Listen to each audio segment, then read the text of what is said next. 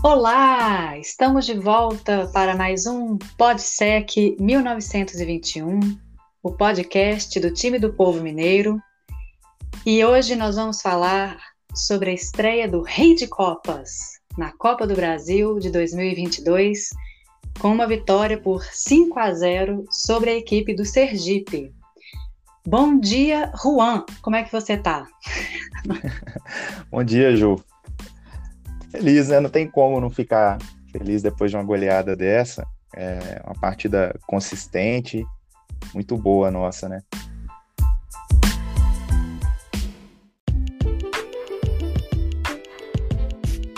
Neste primeiro bloco, vamos falar como é que foi o jogo entre Sergipe e Cruzeiro pela primeira fase da Copa do Brasil. Juan, o que, que você pode nos dizer sobre esse primeiro tempo do Cruzeiro ontem? O Cruzeiro, então, ele, ele eu, eu percebi que o Cruzeiro veio numa proposta de jogar num 4-4-2, é, meio que um losango, né, com um jogador, um volante, o William Oliveira, e três meias, né, Machado, Giovanni e João Paulo, é, o Vagninho e o Edu mais no ataque. E ali, alguns momentos, tinha uma variação, que um desses jogadores do meio ali caía pela beirada e formava um 4-3-3, mas assim, nada que mudasse demais é, a, nossa, a nossa proposta de jogo. Já o Sergipe, eles vieram marcando num 4-1-4-1, com uma ideia de colocar o atacante ali é, entre os zagueiros, quando a bola entrasse ou no Broca ou no Oliveira, e impedir essa circulação, para que eles não tivessem a opção de circular de um lado para o outro. Em alguns momentos o Cruzeiro não conseguia fazer essa circulação, em outros conseguia, usando o Rafael, mas o, o fato é que o Cruzeiro mesmo assim conseguia construir bem é, na maior parte do primeiro, do primeiro tempo, com, com esses passes de ruptura que a gente até comentou no último episódio, né? A equipe do Cruzeiro tem esse padrão de tentar achar esse passe nas costas da linha de, dos meias do adversário, né? O Brock estava fazendo uma boa partida, estava construindo muito bem, e, e, as principais ações do Cruzeiro estavam até saindo daquele lado esquerdo ali, muito por conta dele.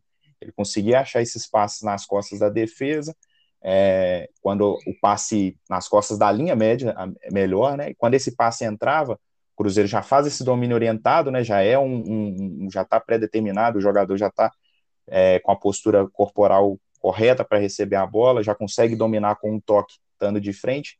Cruzeiro meio que já deixa seis jogadores para trás nessa situação e aí consegue é, atacar com, com, com, muita gente, com, com qualidade. Outro ponto que estava sendo muito bom do Cruzeiro na partida é a questão da compactação.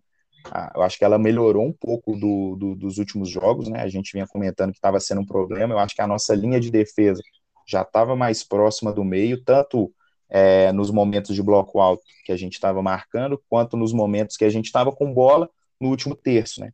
E aí o que que isso provocava? Ah, isso facilitava o nosso pé de pressiona. O Cruzeiro estava perdendo a bola e recuperando muito rápido no campo de ataque. E, e aí não estava tendo, o Sergipe não estava tendo muita alternativa, né? Estava sendo é, muito amassado. É, porém, isso gera um espaço muito grande nas costas é, da defesa, e isso vai acontecer, é aquilo que a gente fala do ônus e bônus, né? Só que é, o que, que precisa para combater esse problema? Quando a bola entra nas costas da defesa, a gente precisa correr muito rápido para trás. E o Cruzeiro estava correndo, mas com apenas cinco jogadores, os quatro da linha de defesa e o William Oliveira.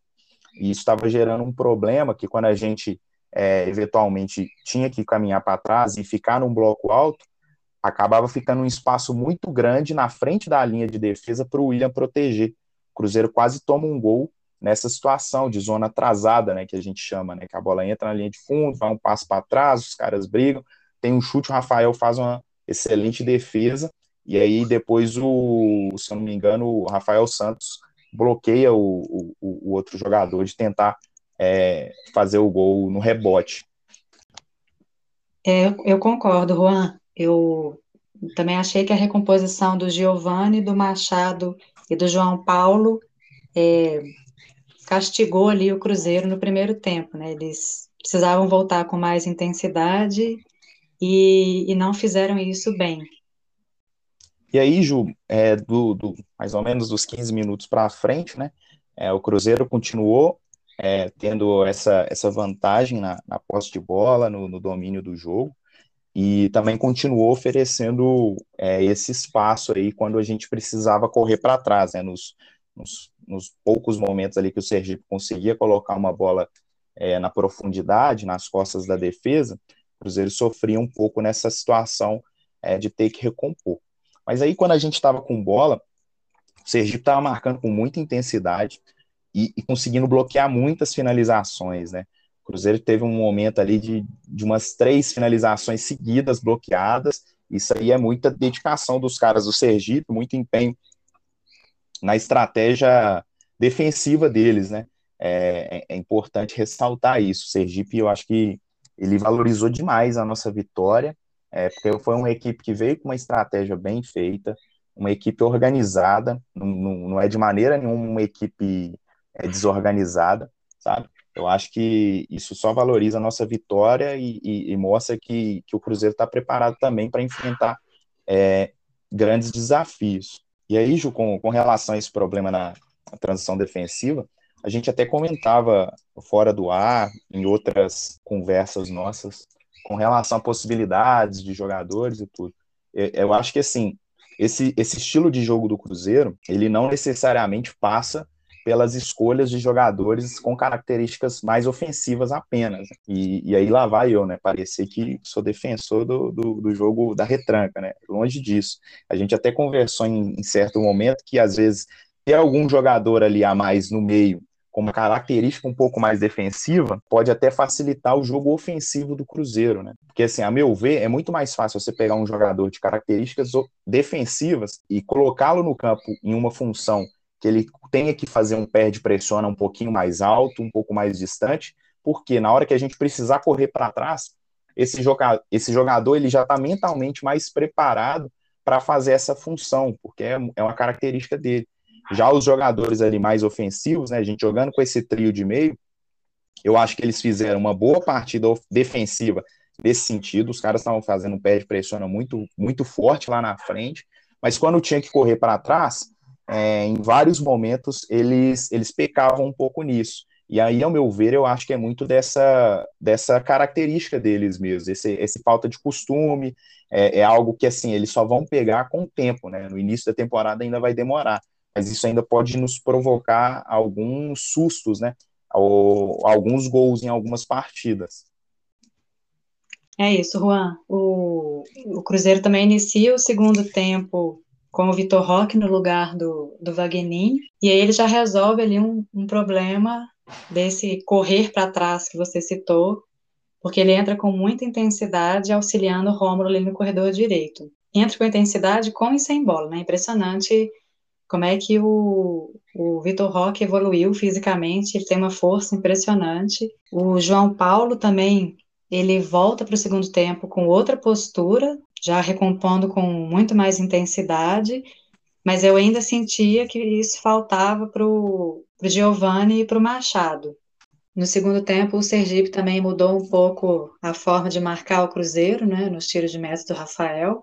Eles estavam colocando dois jogadores abertos ali na linha da grande área, é, marcando os dois zagueiros do Cruzeiro. Né? E aí o, o Rômulo, por exemplo, que estava um pouquinho mais à frente, ele vinha por dentro para atrair um desses jogadores do Sergipe e o Machado descia aqui para ajudar na saída e, aí o Cruzeiro conseguia fazer isso com certa tranquilidade até. Só que aí nessa subida do Sergipe isso gerou mais espaço. E aí, Ju, essa mudança do, do Vitor Roque, é, por mais que ele seja um jogador de frente, é, quando o, o, o Paulo passa algumas orientações defensivas para ele, ela pode provocar um certo, uma certa vantagem para o Cruzeiro, né? É, mesmo sendo uma, uma substituição de, de um atacante por outro, né? O fato do Vitor Roque entrar com essa, essa característica de auxiliar mais na marcação pode dar um pouquinho mais de consistência para o Cruzeiro e aí mais tranquilidade para a gente no, na partida, né? Evitando tanta pressão e, e fazendo com que o Cruzeiro conseguisse sair bem para o ataque, seja no ataque construído, seja nos contra-ataques. Porém, mesmo com, com essa alteração, o Cruzeiro ainda sofria na, na recomposição, né? Como você, você disse, né? O Sergipe faz uma jogada pelo lado direito, né? os nossos jogadores, eles até estavam no campo de defesa, mas mais uma vez, essa falta de característica de correr para trás, né, é, pode nos provocar certos riscos, né? A bola entra na, na, na linha de fundo ali do, do canto direito, os jogadores deles cruzam, o Cruzeiro se pega marcando num, num 3 para 4 na área, né? Os caras do Sergipe em superioridade numérica, sendo que tinha jogadores é, mais ou menos ali na entrada da área, na meia-lua, que poderiam ter corrido para trás, feito melhor essa gestão de área defensiva, né? E aí a gente quase toma o gol, a bola bate na trave, né? É, é isso aí, Juan. E, e nesse lance, assim, no início, né, um pouco antes da bola chegar na trave, o, o Giovanni ele tenta pressionar o jogador do Sergipe, e aí o Machado, ele também vai tentar pressionar o jogador, só que nesse movimento dele, as costas ficam, né, as costas do Machado ficam um buraco e o Sergipe triangula por ali. E aí o Rafael Santos fica sozinho no um contra um e o jogador do Sergipe consegue fazer o cruzamento. Além dessa descida é, devagar, né, que a gente está falando do, do Giovanni do, e do Machado, principalmente no segundo tempo, Ainda tem essa questão também de não deixar o adversário é, gerar espaço nas costas de uma marcação que o Machado deveria ter ficado para fechar uma linha de passe mais atrás. Aí o Cruzeiro continua com aquela agressividade ofensiva, né, Ju? É, a entrada do Rock, a gente falou, ela, ela foi muito importante para dar uma, uma certa consistência. E aí ele já cria algumas jogadas pelo lado direito, arrasta, coloca na frente, sofre uma falta. E aí, em um lance que ele, que ele conduz a bola, consegue trazer para dentro, ele faz a inversão de bola, depois vem um cruzamento, o Cruzeiro consegue fazer o primeiro gol dele com o Edu, né? Nosso imperador celeste, o cabeça de, de filtro de barro, é, artilheiro do, do, do, Cruzeiro no ano, velho. Marca o primeiro gol da partida. 1 a 0 para o Cruzeiro, mas pouco tempo depois, o, o Sergipe ele consegue chegar num gol ele marca o gol, né, numa falta, é, cruzamento dentro da área, o Rômulo vai pedindo uma falta, numa preocupação desnecessária de, sair do lance, ao invés de estar posicionado, acho que a bola entra até aquela, naquela região ali, os jogadores do Sergipe conseguem fazer uma casquinha na bola, um outro jogador é, coloca a bola para dentro, né, mas é, justamente por essa casquinha, esse jogador do segundo pau ali, ele fica em posição de impedimento. Aí o gol foi anulado, né? Mas mais uma vez, o Sergipe chegando é, para mostrar para vocês que é, assim, o, Sergipe não fez uma partida ruim, o Sergipe fez uma boa partida e, e valorizou nossa vitória. Isso, Juan. E aí eu acho que a chave do jogo do Cruzeiro vira com a entrada do Pedro Castro e do Bidu no, nos lugares do Giovanni e do Felipe Machado. Aí esses dois jogadores, especialmente Pedro Castro, né, na, ali pelo corredor central, também ajuda muito nessa recomposição com mais intensidade, sem a bola.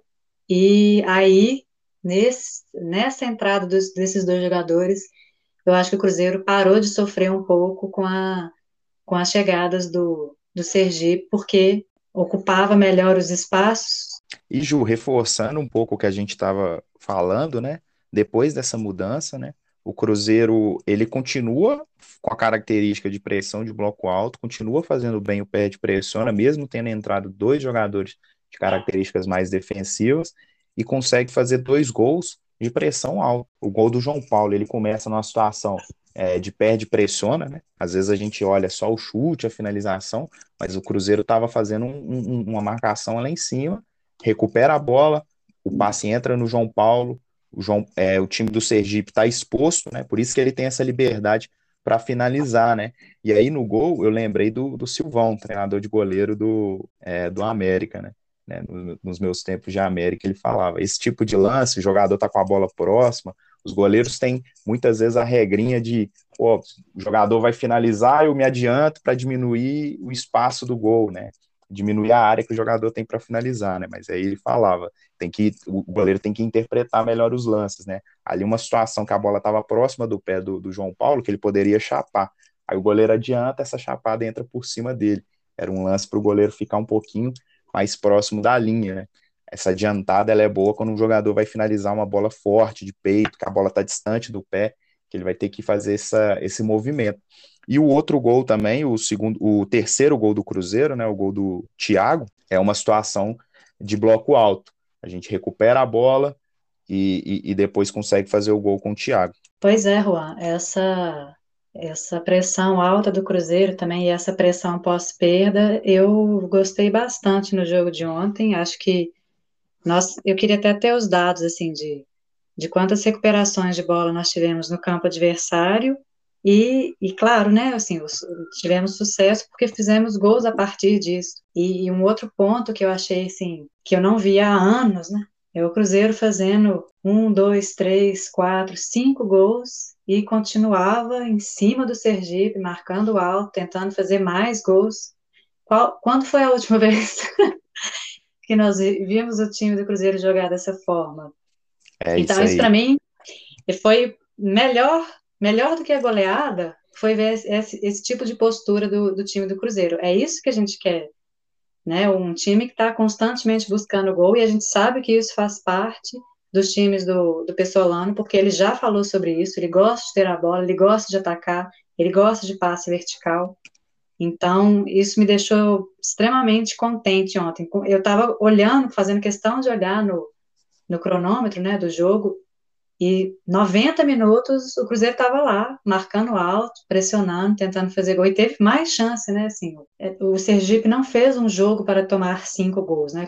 Mas eu acho que o Cruzeiro também teve muito mérito nesse sentido, porque foi o time que buscou a todo momento é, fazer o placar, fazer o, o, né, o que o treinador pede e fez isso de forma muito bem feita. Acho que são pontos que, que a gente tem de positivo para levar. Só que o Cruzeiro fez uma partida para fazer cinco, né? E Exatamente. Os caras do Sergipe deram esse azar, né? E aí a gente ainda faz mais um gol com, com o Vitor Roque, quarto gol, um golaço. Pô, ele faz um drible de corpo sem tocar na bola, maravilhoso. O Thiago faz uma jogadaça também, importante ressaltar, né? É. E, e, o quinto gol, é, eu quero reforçar aqui aquela situação que a gente falou lá no primeiro no primeiro programa, né, de como que está sendo o um ataque à área nosso, né, o Cruzeiro cria a jogada, bola entra na esquerda, Rafael Santos faz o cruzamento, não me recordo se foi ele ou se foi o Bidu, né, foi o Rafael. Foi o Rafael, e, e a gente está num 3 para 2 ali na região mais central da área ali, né, e aí gera dúvida no marcador, ele marca o de trás, o da frente, quem que ele marca, aí o Vitor Roque faz o, o quinto gol. Ô, ô Juan, e, e antes, né, é importante também a construção dessa jogada. O Cruzeiro ele roda a bola com paciência, ele gira, né? Vai, passa por todos os corredores. O Thiago faz um pivô excelente ali no corredor central. Ele já tira de dois jogadores do Sergipe, dá a bola no Bidu. O Bidu ele percebe a ultrapassagem do Rafael Santos.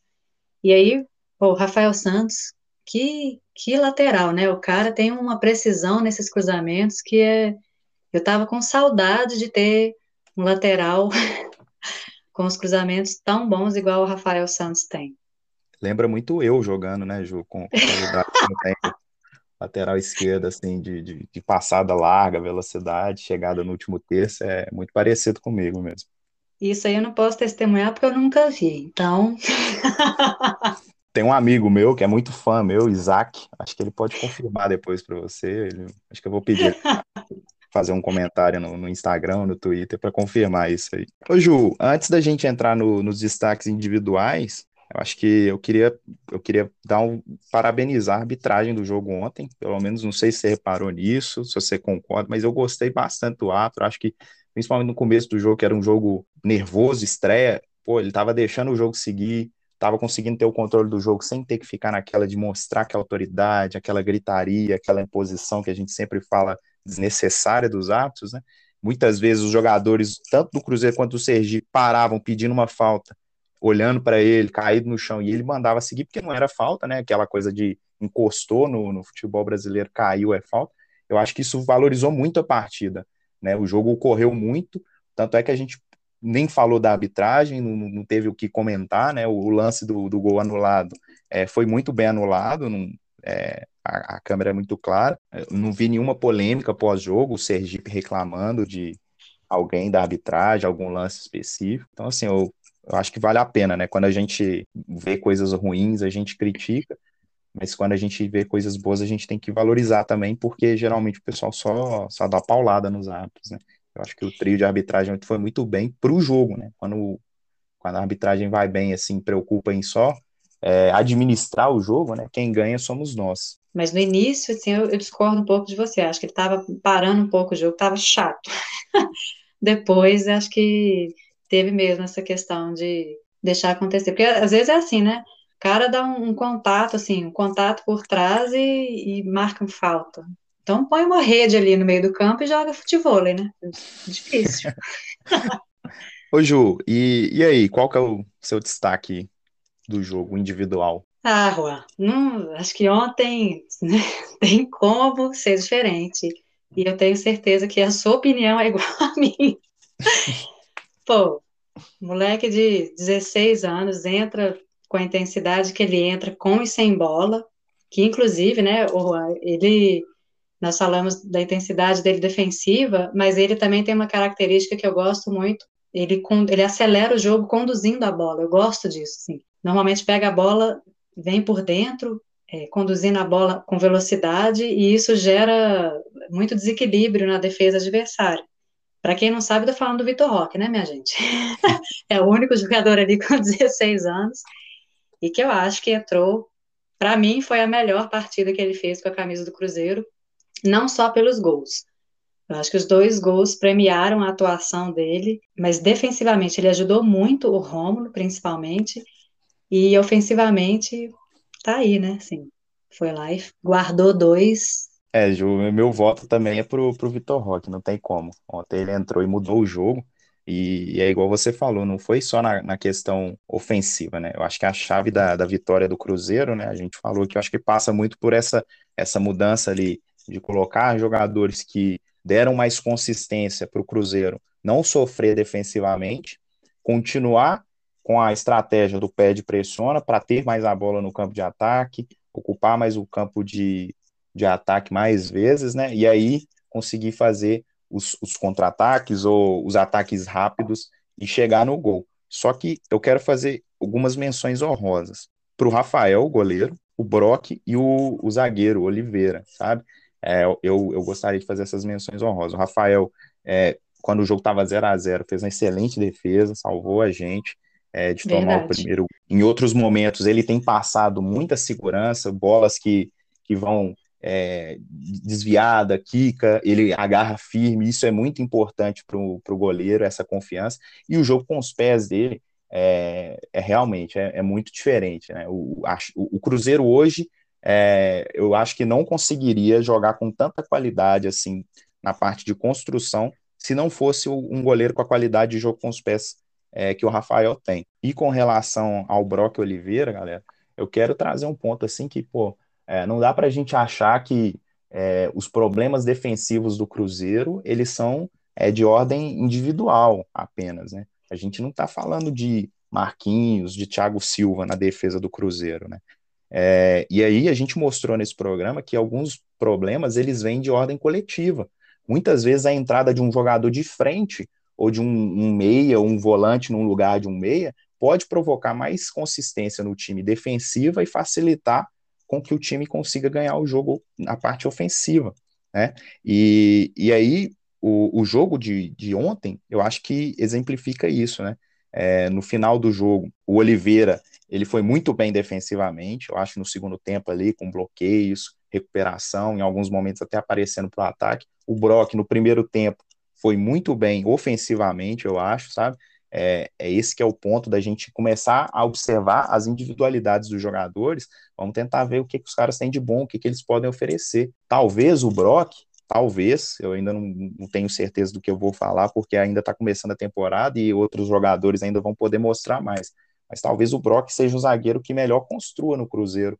E ele tem feito isso bem, tem feito com coragem, mas isso não quer dizer que ele é o Thiago Silva construindo, que ele é o Sérgio Ramos, que ele é um é. piquet, ele não, não, não vai ser esse jogador, ele vai errar, vai errar passe, faz parte. Se o Brock não errasse, ele estava na Europa, gente. Se o jogador do Cruzeiro hoje, que está aqui, não errasse, eles estavam na Europa. Os caras da Europa, eles erram menos. Os melhores jogadores, a diferença deles para os outros é que eles são mais regulares. Eles fazem as boas ações que outros jogadores fazem de uma maneira mais regular. É simples.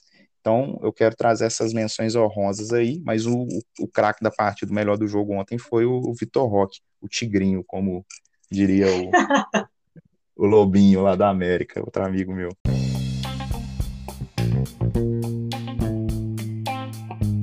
Neste segundo bloco, vamos falar sobre os destaques do modelo de jogo do Cruzeiro. Juan, é com você.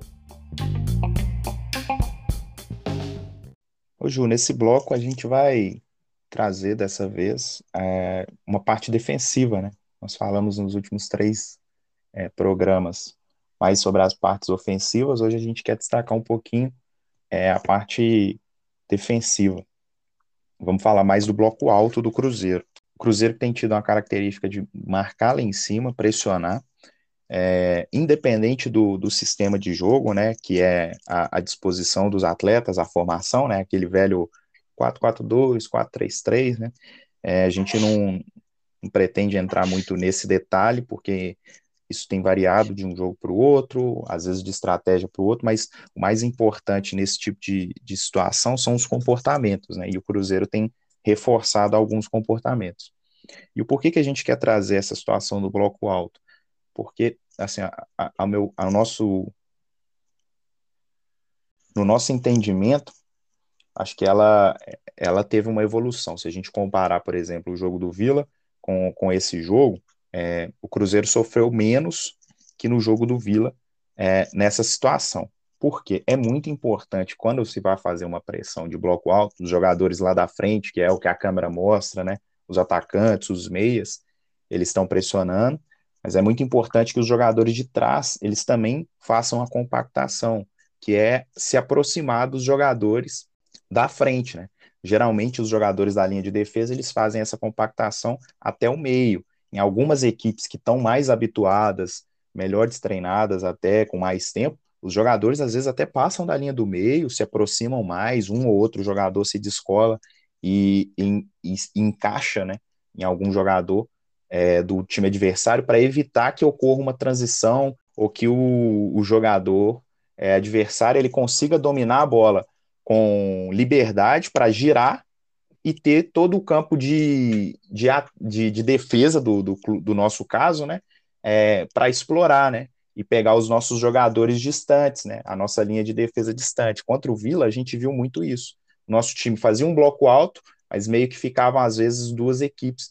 O Vila conseguia, em alguns momentos, sair, né, ou seja com passe rápido do Glai com o goleiro, ou com alguma troca de passes, e aí os jogadores do Vila que estavam nesse espaço ali entre os nossos zagueiros e laterais e os nossos volantes e meia, eles conseguiam dominar, girar e aí é, sair para um ataque mais rápido, é, pegando o Cruzeiro em inferioridade numérica. Ô Juan, só para a gente exemplificar aqui para os nossos ouvintes, uma equipe que faz essa pressão alta muito bem feita e que coloca até a última linha lá dentro do campo defensivo do adversário é o Manchester City, né, com Guardiola.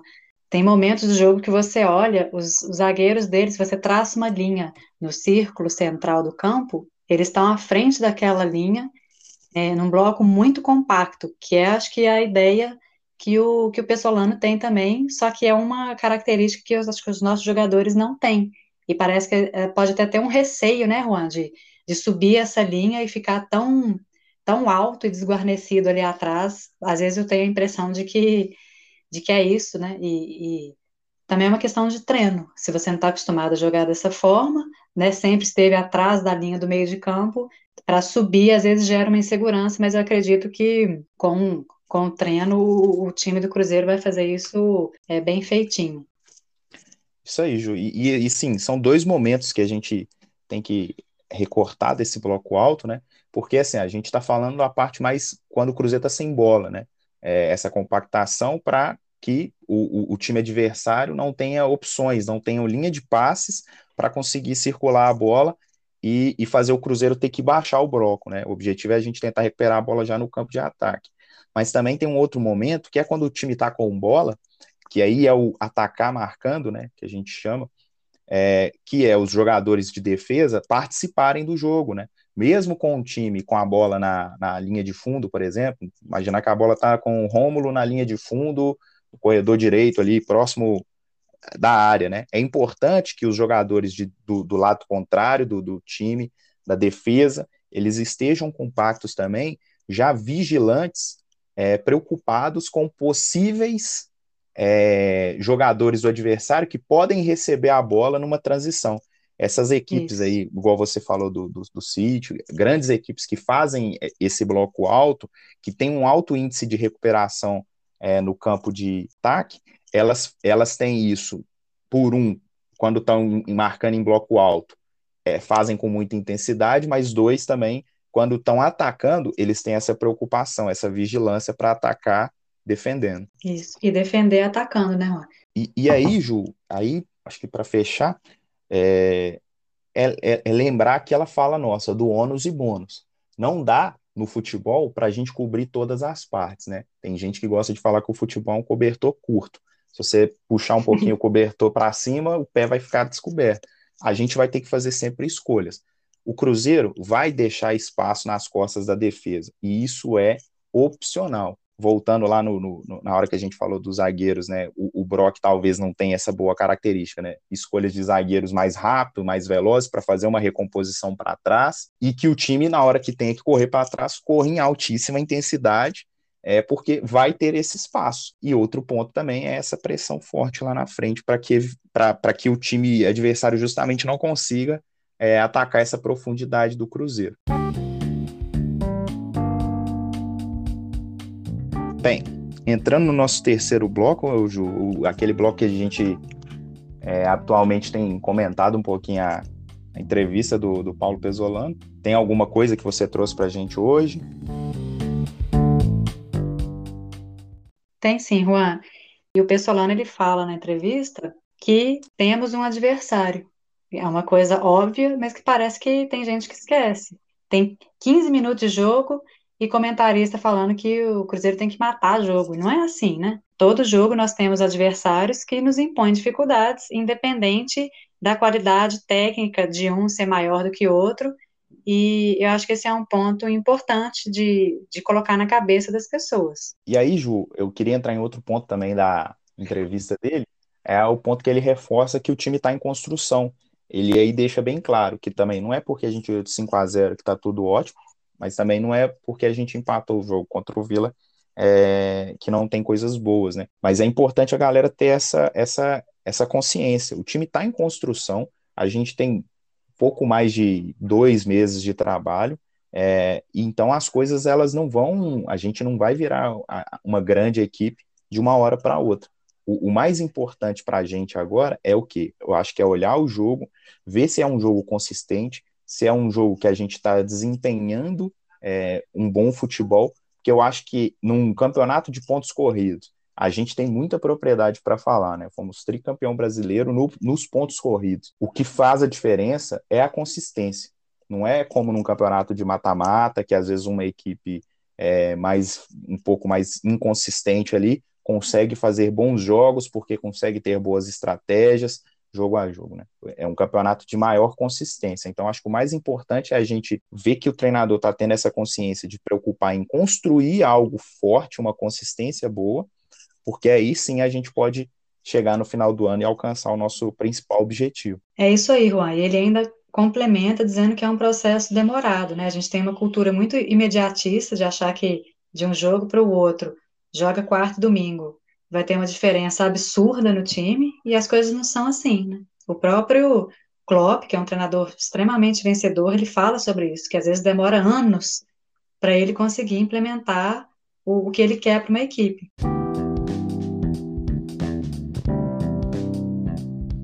Chegando no nosso quarto e último bloco, o bloco onde a gente fala dos adversários. Próximo adversário do Cruzeiro na Copa do Brasil é o Tum Tum Esporte Clube, do Maranhão ganhou de 4 do Volta Redonda, mas o nosso próximo confronto vai ser contra o Atlético Mineiro no Campeonato Mineiro. É, você pode passar para a gente as especificações do jogo, Ju, por favor? Ele ainda tem um jogo a menos, cinco vitórias, um empate, uma derrota, 14 gols marcados e dois gols sofridos. E o artilheiro da, da equipe do Atlético é o Hulk com quatro gols. E o que, que você pode trazer para a gente de destaque desse time do, do Atlético? Então, Ju, de destaque desta vez, a gente vai tra tentar trazer algo mais coletivo, né?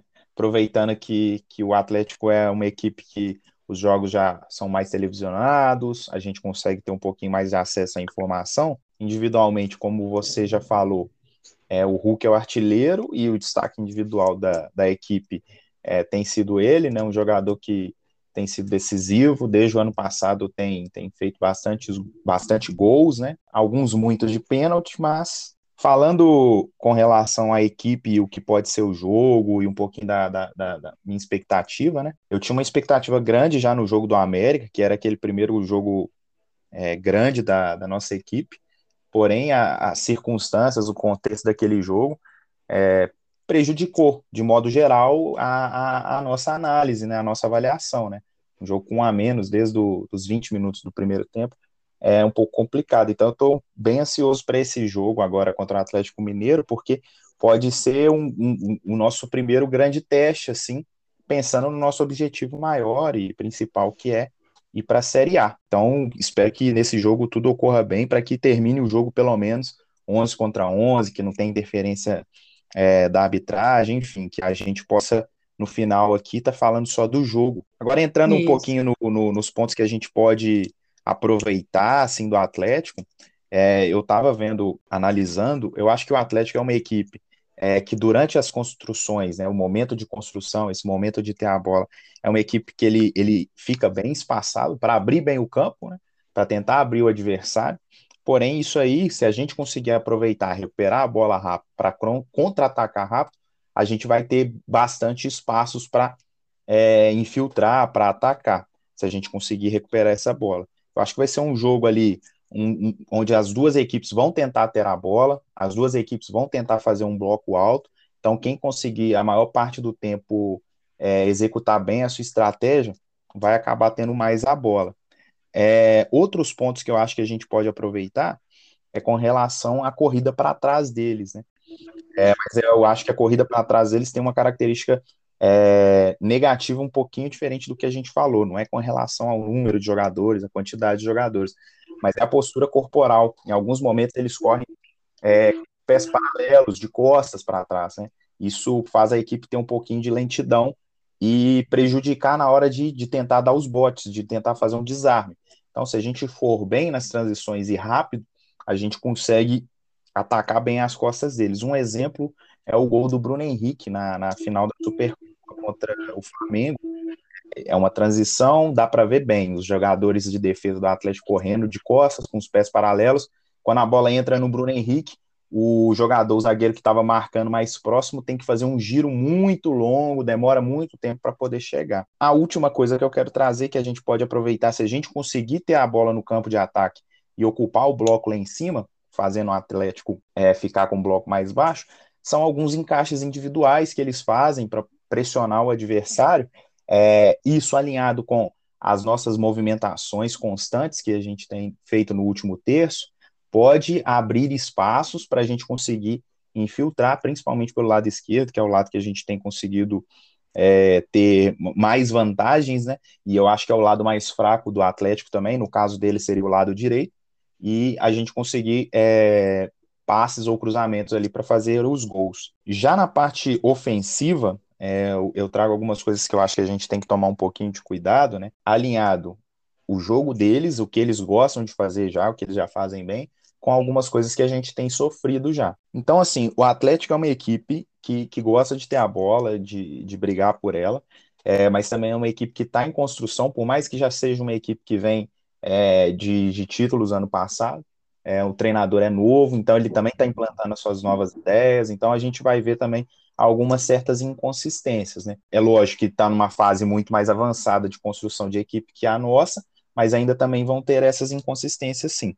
É, com relação ao jogo ofensivo deles, é, é uma equipe que gosta também de atacar com muita gente, ocupar muita área, então, é muito importante que a gente corrija esses problemas que a gente vem tendo de recomposição e principalmente na hora que a gente tiver que fazer a nossa gestão de área defensiva, né, que é esse momento que os jogadores entram para dentro da área, se posicionam ali quando pode vir um cruzamento da linha de fundo, é, enfim, para tentar defender a área, é importante que a gente tenha pessoas marcando aquela região que chama, chamamos de zona atrasada, que é aquela região que o, o, o, o ponta, o lateral entra dentro da área, toca para trás, mais ou menos ali na marca do pênalti, para alguém chegar batendo de, de fora da área ou de dentro da área. O Atlético gosta muito de explorar essa, essa região eles jogam atacando com muita gente, então é, esses jogadores que, que estão posicionados mais à frente podem atrair a nossa defesa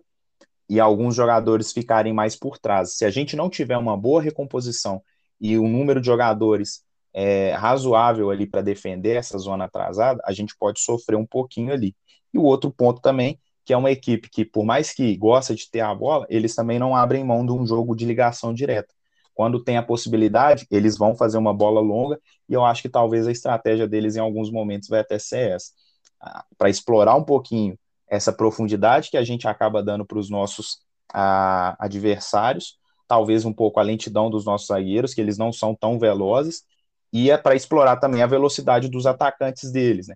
Então, esse jogo de ligação direta pode ser um jogo que vai nos preocupar. Só lembrando que o Cruzeiro vai ter aí 10 dias, né, até o próximo jogo, então tem tempo para agora para a comissão técnica trabalhar nesses pontos que nós destacamos aqui que o Cruzeiro precisa evoluir, e tem tudo, acho que para ser um, um jogo muito bem jogado, né? Vamos ver qual que vai ser o, o temperamento dos jogadores, porque quando é aquela, aqueles clássicos que ficam um socando o outro, isso me dá uma preguiça. Eu espero que seja um jogo bem jogado, que seja prazeroso de assistir. E, obviamente, né, espero que o Cruzeiro ganhe. e ganhe jogando bem.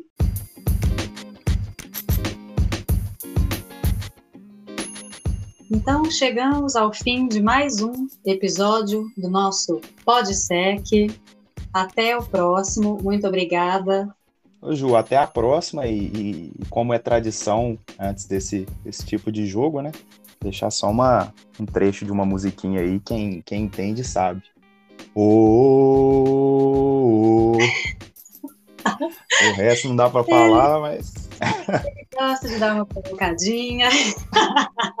Compartilhem aí com os, com os amigos nosso podcast. Já estamos lá com as nossas redes sociais ativas. Beijo para vocês e até!